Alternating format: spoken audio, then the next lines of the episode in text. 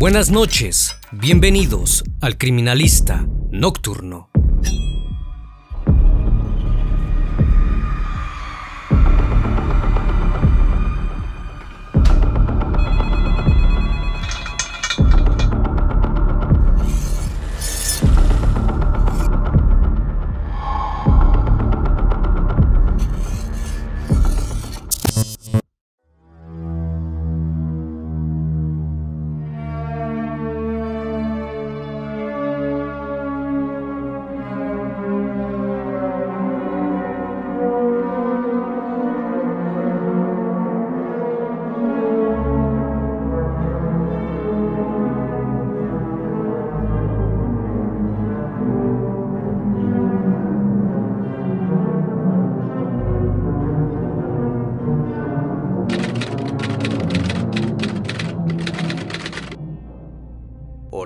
España. El 17 de octubre de 2010, Paquita Aguirones, de 85 años, una viuda sin hijos que pasaba sus últimos años en el geriátrico La Caridad, en el municipio de Olot, en España, fue derivada al Hospital San Jaime, debido a que los médicos del centro vieron que la mujer tenía varias quemaduras en las vías respiratorias, el esófago y la boca. Horas más tarde la mujer falleció. Sin embargo, los médicos alertaron que su deceso no se produjo por causas naturales, sino sospechosas. Probablemente ingirió un veneno accidentalmente o alguien la había asesinado. El criminalista nocturno. Cuando el personal de la caridad supo que la anciana había fallecido de forma dudosa, lo primero que hicieron fue revisar las grabaciones de las cámaras de seguridad instaladas en el geriátrico, pero para su sorpresa, no había ninguna grabación de las cámaras de acceso, de la planta baja y del primer piso, concretamente las cámaras que enfocaban la habitación de la mujer. No habían estado grabando aquel domingo. Las primeras imágenes que se logran ver fue a las 5.30 de la madrugada del lunes 18 de octubre. Al día siguiente, los mozos de escuadra acudieron al geriátrico, luego del reporte de los médicos, e interrogaron a todos los trabajadores de la residencia, incluyendo al técnico que hacía un año había instalado las 28 cámaras del lugar. El instalador explicó a la policía que todas las grabaciones quedaban almacenadas en dos discos duros diferentes, pero no podía explicar por qué razón no se veía nada en el primer disco. Al parecer todo estaba en orden y no había ninguna anomalía. Luego analizaron las imágenes correspondientes al otro disco y comprobaron que éstas grababan al pasillo al final, del cual estaba la puerta de entrada de la habitación de Girones. Además, esta cámara grababa imágenes del almacén de la limpieza, que está situado en la misma planta donde se encuentra la habitación.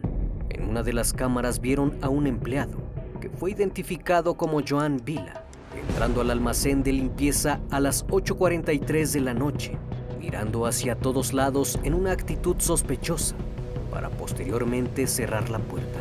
Al cabo de unos minutos sale del almacén y se dirige a la habitación de la anciana. Cinco minutos después se le ve salir, lavarse las manos y apagar las luces del distribuidor para desaparecer en dirección a las escaleras. Ocho minutos más tarde, una auxiliar de geriatría enciende las luces del distribuidor y entra a la habitación de Girones, se encuentra agonizando. La auxiliar sale corriendo en busca de ayuda y al poco tiempo se le ve ingresando con Joan. Treinta minutos después, ambos sacan en una camilla a la víctima, rumbo al hospital.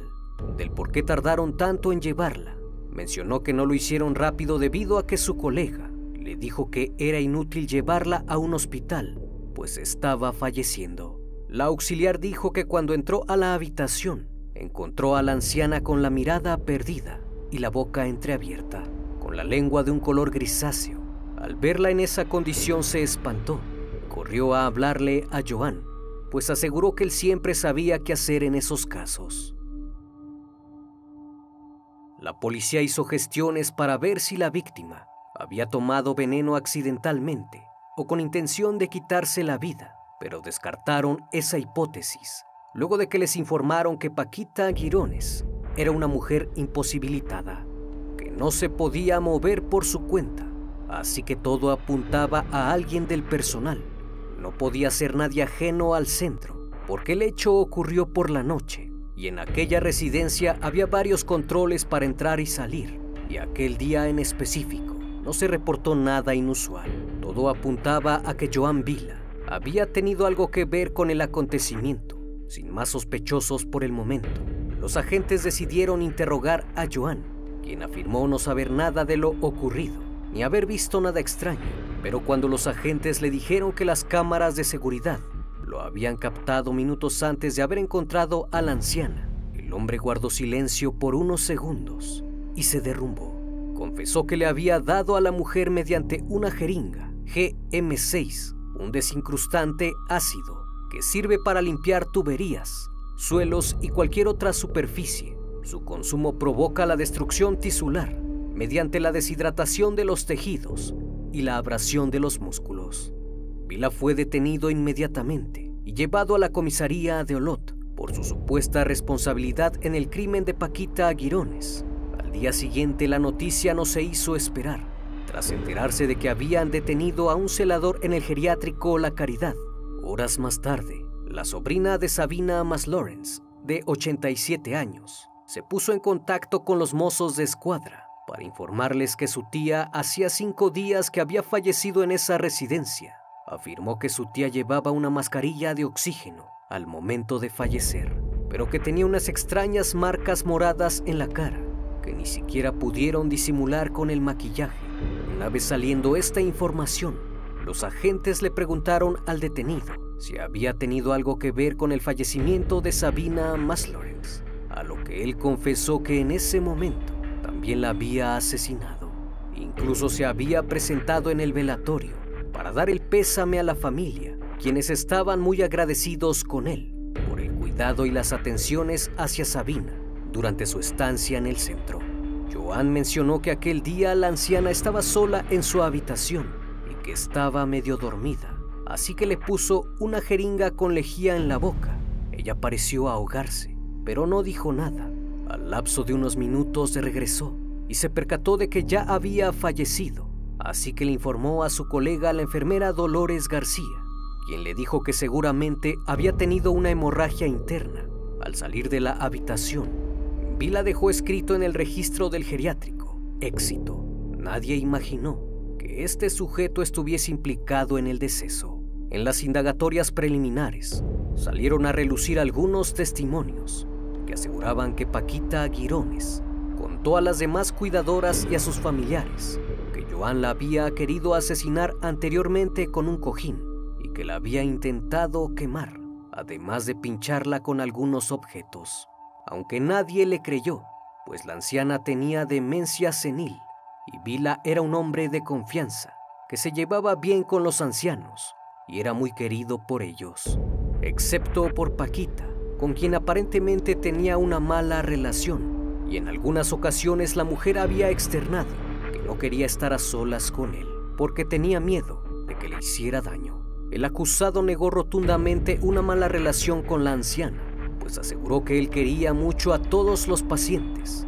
Aquel día 18 de octubre fue llevado al geriátrico para la reconstrucción de los hechos de los últimos minutos de la víctima Paquita Aguirones, quien supuestamente aquel día, cuando Joan entró a su habitación, estaba tosiendo y se veía que agonizaba entonces que decidió ahorrarle el sufrimiento y darle paz, administrándole una jeringa de desincrustante para que no sufriera más. Aseguró que su intención nunca fue asesinarlas en ningún momento pensó en que estuviera cometiendo asesinato. Muy por el contrario, las estaba ayudando a dejar este mundo de una manera muy rápida. Pronto los investigadores se enteraron que un día antes de que la última víctima perdiera la vida, otro suceso similar ocurrió. Esta vez se trataba de Montserrat Guilamet, de 88 años, quien antes de fallecer intentó arrancarse varias veces la mascarilla de oxígeno que le pusieron en el hospital. Quizás la anciana estaba intentando contarle a su familia quién la había envenenado. Montserrat había perdido la movilidad tras una mala caída y varias operaciones la mujer se movía en silla de ruedas, pero aún así era muy optimista. Llevaba algún tiempo muy contenta porque iba a ser bisabuela por segunda ocasión, aquel sábado 16 de octubre, a eso de las 6.30 de la tarde. Joan Vila declaró que estaba con Guilamet a la hora de la cena, pero que notó que tenía problemas para comer y el cuerpo engarrotado, así que la subió a la habitación 301 y ahí le dio una sustancia cáustica en un vaso de plástico blanco y la obligó a beber. Posteriormente, Vila llamó a otra de sus colegas, quien encontró a Montserrat en una extraña posición, con los ojos muy abiertos. Parecía muy asustada y respiraba con dificultad. Su cara se veía de color rojo y parecía que recién había vomitado. Y la Met hizo una broncoaspiración. La enfermera trató de succionar parte de lo que había ingerido con un aparato, pero como el aspirador del centro no era demasiado potente, únicamente pudo aspirar poca cantidad. Al ver que la anciana no mejoraba, llamaron al 061 y la trasladaron al mismo hospital donde pereció la última víctima. Al llegar su coloración era azulosa y estaba muy sudada. La mujer se veía en un pésimo estado. Los médicos hicieron lo mejor que pudieron, pero con el pasar de los minutos la anciana vomitó sangre y falleció en compañía de sus familiares. Aquel deceso generó ciertas dudas, pues pudieron hallar quemaduras en la mucosa gástrica. Aún así, se certificó como pérdida natural. Sin embargo, todo cambió cuando al día siguiente, una nueva paciente del mismo centro geriátrico falleció en extrañas circunstancias. Días después, Joan Vila fue puesto a disposición judicial, donde confesó haber privado de la vida a tres ancianas en menos de una semana. Las declaraciones de este individuo dejaron asombrados a todos. No sabían si se estaban enfrentando ante un asesino en serie o cuál era la razón de que Joan hubiese asesinado a los ancianos que debía cuidar. En ninguno de los casos había abusos, ni robo ni maltrato, así que ante la duda razonable, el magistrado ordenó revisar todos los fallecimientos que hubieran ocurrido en el geriátrico desde que entró Vila a trabajar en diciembre de 2005. Semanas después, ocurrió lo que muchos esperarían. Los mozos de escuadra presentaron una lista de los 59 fallecidos en ese periodo, casi la mitad, 27 perdieron la vida en los turnos de vila, inexplicablemente en fines de semana y días festivos. En el año 2009, cinco personas perecieron cuando él estaba de guardia y en el año 2010, 12 de los 15 fallecidos fueron mientras Joan estaba trabajando, casi una treintena de ancianos, sobre los que ahora se cierne la oscura sombra del llamado Ángel Negro de Olot. Mientras los agentes investigaban todos los casos, el juez ordenó su reclusión temporal en el centro penitenciario Brians 1 de Barcelona. Después de analizar las historias clínicas de los internos durante ese año, los forenses encontraron ocho casos sospechosos, donde difícilmente se podían explicar como pérdidas naturales. Fue entonces que el 19 de noviembre el juez ordenó exhumar los ocho cuerpos enterrados en el cementerio de Olot, San Salvador de Bianja y Castelfolit de la Roca para esclarecer la causa del deceso. Al verse acorralado por los investigadores, Vila confesó el 30 de noviembre que había asesinado a seis de los ocho ancianos. Además se atribuyó otros dos casos en 2009, por lo que el juez ordenó días después que se exhumasen sus cuerpos también. Hasta este punto, nadie sabía qué pasó por la cabeza de Joan y por qué se había convertido en un ángel negro. La gente que lo conocía no lo podía explicar. Joan Vila Dilme fue hijo único. Nació en Castelfollit de la Roca, un municipio español de la comarca de la Garrocha, en la provincia de Gerona. Sus padres Ramón y Encarnación fueron dos jubilados de una antigua fábrica de embutidos del pueblo. Desde muy pequeño Joan era un niño muy introvertido, tímido y reservado. Además de ser un mal estudiante, casi no salía y apenas tenía amigos, pues se la pasaba encerrado sin convivir con otras personas. Sus padres se preocupaban mucho por su comportamiento, pero hasta cierto punto nunca pensaron que tuviera algún problema psicológico. Tal vez en la adolescencia Vila cambiaría, pero sucedió todo lo contrario, pues se volvió huraño y enemigo de la vida social. No le gustaba convivir con las demás personas y nunca se le vio interés por tener alguna relación, ni por hombres ni por mujeres, aunque quienes lo conocían decían que tenía una voz muy afeminada y pensaban que Joan era un chico que no quería salir del armario.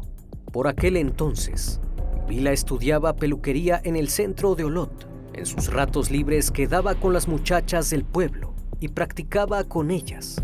Solía hacerles peinados a la moda de aquellos tiempos y muchas veces al terminar lo invitaban a fiestas. Pero Vila no solía fumar ni beber. Muchos piensan que Joan se sentía avergonzado por tener la cara marcada por el acné y además por su indefinición íntima. Después de haber trabajado como peluquero en otro local en Girona, cuando Vila cumplió 23 años, decidió poner una peluquería en Figueres llamada Tons Cabell Moda.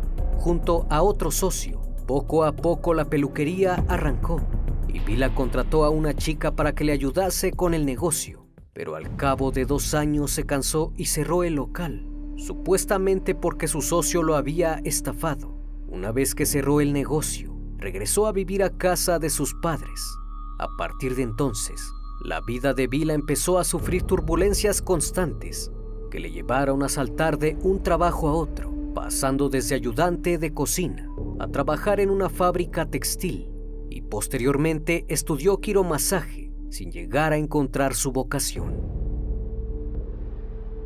Algo pasó en estos años y Joan comenzó a sentirse mal de la cabeza, así que decidió pedir ayuda cuando tenía 25 años. El 9 de julio de 1990, acudió por primera vez a la consulta del psiquiatra Jordi Piguila en Olot. Le dijo que tenía dificultades para retener lo que leía y que sentía miedo ante las aglomeraciones de la gente. Cada uno o dos meses volvía a ver al doctor y le manifestaba sus fobias y angustias. Al cabo de unos meses, el joven entró en barrena, pues se había vuelto inestable e inseguro, acomplejado por su homosexualidad y su afeminamiento. Por primera vez Vila confesó a su psiquiatra una obsesión enfermiza que le sucedió a lo largo de los años y le ocasionaría más de un problema, un supuesto temblor de manos. En aquella etapa, se encontraba perdido y desorientado. Se vio desconcertado ante los cambios constantes en su vida, en busca de un equilibrio inalcanzable.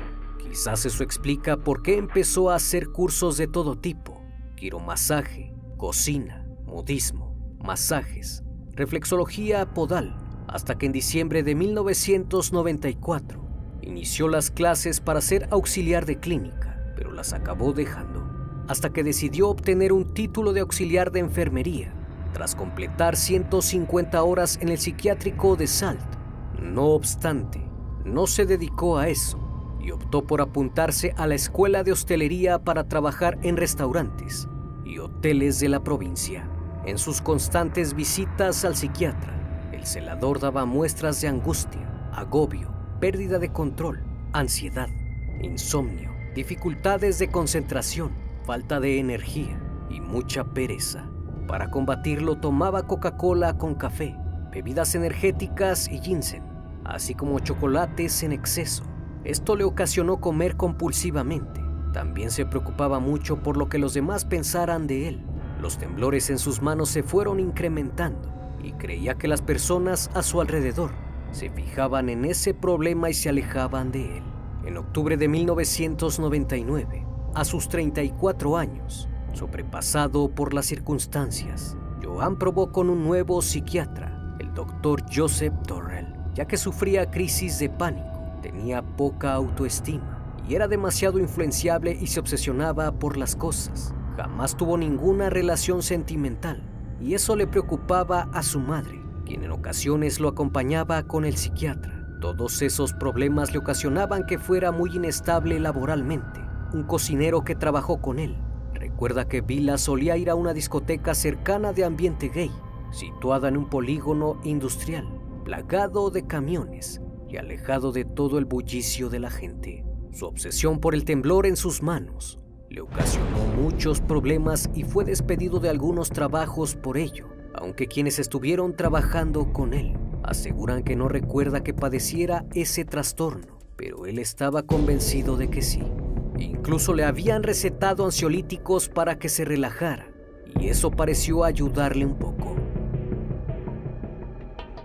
En mayo de 2005, Vila entró en contacto por primera vez con ancianos.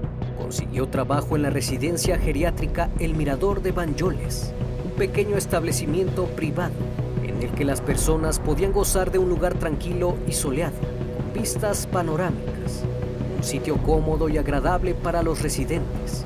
Ahí Joan Vila fue muy aceptado por los ancianos y era muy querido por todos. Parecía que al fin había encontrado su vocación, pues incluso se quedaba a trabajar fuera de su horario laboral. En ocasiones se quedaba a planchar la ropa, y él siempre decía que le gustaría ir al tercer mundo a ayudar a la gente. A nadie le parecía un sujeto extraño ni trastornado, sino un hombre dedicado a su trabajo. Aún así no duró mucho ahí y pronto lo dejó para irse al geriátrico La Caridad en Olot, porque según él, estaba más cerca de la casa de sus padres en Castelfolit de la Roca. A pesar de que todo se acomodaba en su vida, Joan seguía con su crisis de angustia y sus temblores en las manos, de forma que decidió tratarse en un centro de acupuntura pues insistía que estaba cansado y decaído, con muchas dificultades de concentración, pero es en el año 2009 cuando su actitud amable y sumisa cambió radicalmente, al grado de discutir con algunos compañeros de trabajo, porque se encontraba muy irritable.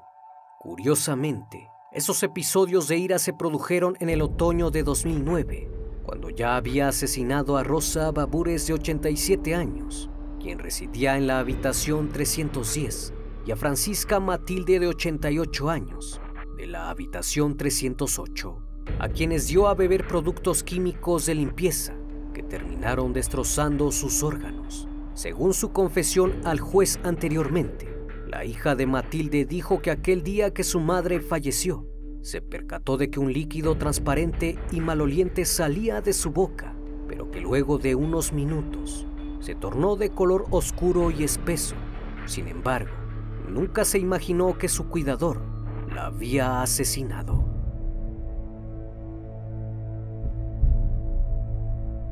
También aseguró que solo había usado productos cáusticos en tres de sus víctimas y que en el resto había utilizado un cóctel de barbitúricos e inyecciones de insulina, pero el informe del médico forense desestima sus afirmaciones y apunta que Vila miente, pues en otros casos hay indicios de que los ancianos fallecieron por ser intoxicados con algún producto abrasivo. Algunos de sus compañeros recuerdan que Vila se lamentaba de todas las ancianas que habían fallecido precisamente en su turno, sin imaginar que en realidad las estaba asesinando. Era tan atento con los familiares de las víctimas que incluso se esforzaba mucho en explicar las circunstancias de la pérdida a los familiares Nadie se hubiera imaginado siquiera el por qué lo hacía. Su modus operandi consistía en seleccionar a una de sus víctimas para después obligarlas a beber lejía o algún producto de limpieza e incluso les llegó a inyectar ácido, lo que provocaba fuertes dolores a la víctima debido a que les causaba varias quemaduras internas en el esófago, en la membrana mucosa y en los pulmones. Era tanto el dolor que las ancianas agonizaban y todos creían que era por causas naturales, debido a la edad. Lo que alertó a los médicos fue que en un lapso de cinco días, tres pacientes de aquel geriátrico fallecieron en circunstancias similares. Según las declaraciones de Joan Vila, el privarlas de la vida le hacía sentirse como Dios. En sus manos estaba la opción de dejarlas vivir o apagarlas para siempre. Nadie podía explicar por qué Vila había comenzado a asesinar. Por esta razón su abogado pidió al juez que unos peritos psiquiátricos examinaran a su cliente, puesto que estaba claro que no estaba bien de sus facultades mentales. Los resultados del Instituto Nacional de Toxicología y del Instituto de Medicina Legal de Cataluña, ambos solicitados por el juez, no pudieron esclarecer si otras víctimas habían sido asesinadas con barbitúricos si habían sido envenenadas debido a la condición en que se encontraban los cuerpos. Por ello fue imposible verificar si hubo más víctimas o no. Supuestamente la primera acción la perpetró el 29 de agosto de 2009 y la última el 17 de octubre de 2010, dando un total de 11 víctimas comprobables. En cuanto a la valoración psiquiátrica, Joan aseguró que desde que era un niño se sentía una mujer atrapada en un cuerpo de hombre. Aseguró que jugaba con muñecas y juegos que las chicas por lo general juegan. Por esa razón no salía porque sentía que si lo externaba los demás no lo aceptarían. Cuando era un adolescente, tenía la fantasía de formar una familia, en donde él era la mujer. Se ponía tacones y la ropa de su madre, y soñaba con algún día ser aquella chica que siempre había querido ser. Con los crímenes que cometía, buscaba una satisfacción personal que nunca tuvo en su vida. Los psiquiatras sostienen que su identificación con una mujer le causó un elevado sufrimiento y una agonía vital debido a su incapacidad para estructurar su personalidad femenina. Como Vila era una persona depresiva, buscaba de alguna forma la subida de endorfinas, que produce la sensación de tener poder sobre la vida y el deceso. Finalmente, el juez calificó las declaraciones de Joan Vila como contradictorias e incoherentes pues cambiaba de testimonio constantemente. Los psiquiatras que lo evaluaron llegaron a la conclusión de que el individuo no era un psicópata, ni sufría desdoblamiento de personalidad, ni de ningún problema mental, además de que comprendía la gravedad de sus actos, por lo cual determinaron que era apto para ser juzgado. El 10 de octubre de 2014, el Tribunal Superior de Justicia de Cataluña fijó una pena impuesta de 127 años y medio por el asesinato de 11 ancianos y el pago de indemnizaciones por un total de 369 mil euros a los familiares de las víctimas. Aún así, solo podrá permanecer 40 años en la cárcel.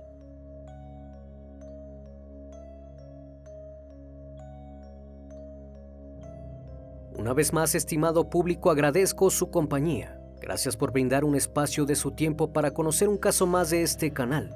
Si aún no estás suscrito, te hago la cordial invitación a que lo hagas y formes parte de esta gran comunidad. Esto es El Criminalista Nocturno. Hasta la próxima emisión. Buenas noches.